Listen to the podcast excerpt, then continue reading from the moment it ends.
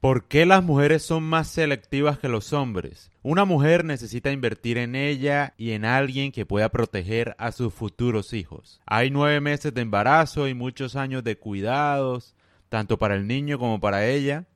Entonces ella invierte tiempo y energía cada vez que tiene una relación sexual con alguien. Generalmente, ¿no? Obviamente. Su costo de reproducción es mucho más alto. Estoy hablando en biología. A un hombre, en cambio, reproducirse no le cuesta nada puede tener sexo con muchas mujeres y tener muchos hijos. El éxito reproductivo del hombre es tener tantos hijos como pueda. El éxito reproductivo de la mujer no depende de con cuántos hombres se acueste, sino de su habilidad para acceder a los recursos como comida, cuidado y protección, tanto para ella como para sus hijos. Por eso, las mujeres no se meten con cualquiera.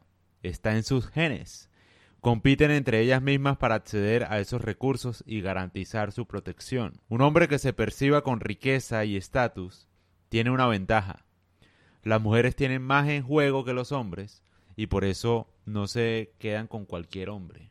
También vale la pena decir que lo que ella crea que es un buen hombre porque tiene plata o recursos para ella misma y para sus bebés, no quiere decir que sea un buen hombre.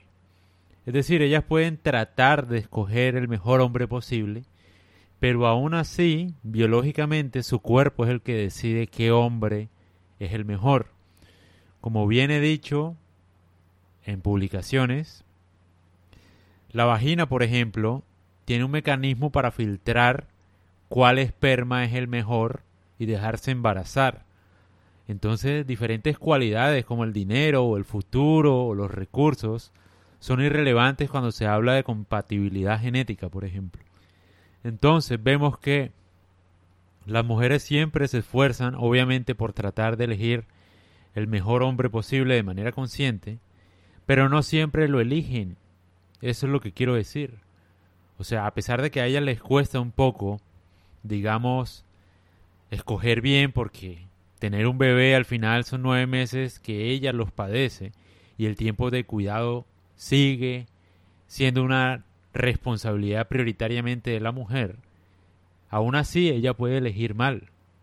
Y lo más probable es que siempre elija mal, porque en términos de compatibilidad genética a veces hay ciertos factores que hace que a ella le guste un hombre por atracción o por lo que sea, por genes, literalmente, y ese hombre al mismo tiempo no sea el mejor padre posible eh, para su bebé, por ejemplo. Entonces, digamos que es difícil para las mujeres hoy en día escoger un buen hombre.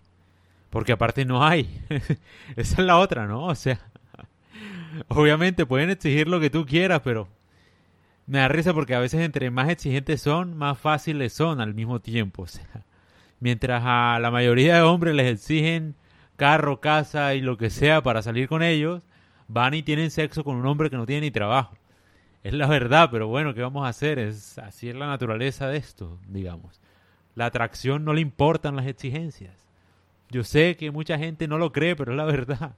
O sea, la atracción no le importa nada. O sea, al final, si te gusta un hombre, puede ser un jardinero. Siempre pongo el ejemplo del jardinero, no sé por qué. Pero sí, puede ser lo que sea. Al final, puedes tener sexo con él y quedar embarazada de él, literalmente.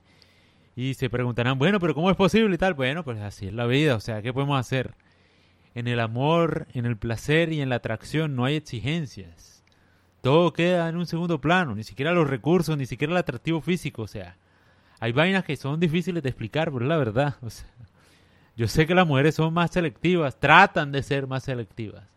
Ah, pero a veces el que mucho escoge, escoge lo peor. Y eso les pasa a ellas, o sea, irónicamente tú dirás, pero bueno, ¿por qué se embarazó de tal persona? Del Brian, dicen. bueno, porque para ella, no sé, en ese momento el Brian le gustó, qué sé yo, o sea, ellas tratan de elegir bien, pero hay vainas que no se puede como que, no sé, cuando es atracción a veces ocurre lo inexplicable, entonces pues sí, no sé, en ese momento escogió a ese hombre por las razones que sean. Le gustó, por ejemplo. ¿Qué podemos hacer?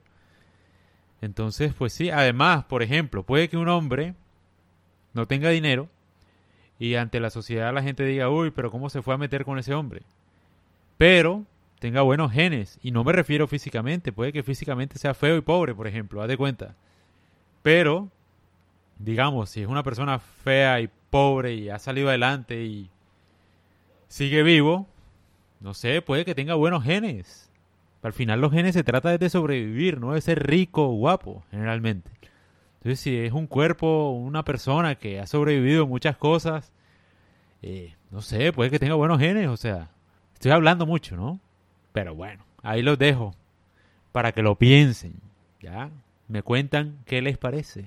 Lo que quiero decir es que es realmente complicado uno saber por qué a uno le gusta a alguien, o sea, son tantos factores químicos, biológicos, de toda vaina, mijo, o sea, es una vaina que inexplicable y me da risa porque ahí tratamos de simplificarlo mucho, pero es una vaina súper compleja, o sea, compatibilidad genética, olores, feromonas, genes, mejor dicho, un montón de vainas, o sea, ¿qué, sé yo, o sea, por ejemplo, un hombre puede ser feo, pero pero puede rendir bien sexualmente, pero puede bailar bien, pero no sé, qué sé yo, o sea, la hace reír, qué sé yo, o sea, son muchas cosas que ante la sociedad pueden parecer inexplicables, pero todo tiene una explicación al final.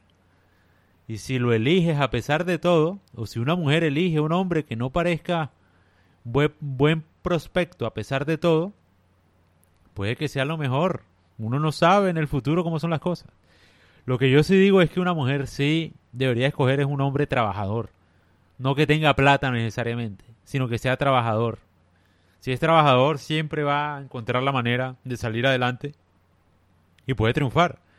Cambio un hombre rico, digamos que nada garantiza que vaya a tener la riqueza siempre, toda la vida. Por mucha plata que tenga, la puede perder porque si es imbécil la pierde. O sea, entonces, no sé, se las dejo ahí para que la piensen.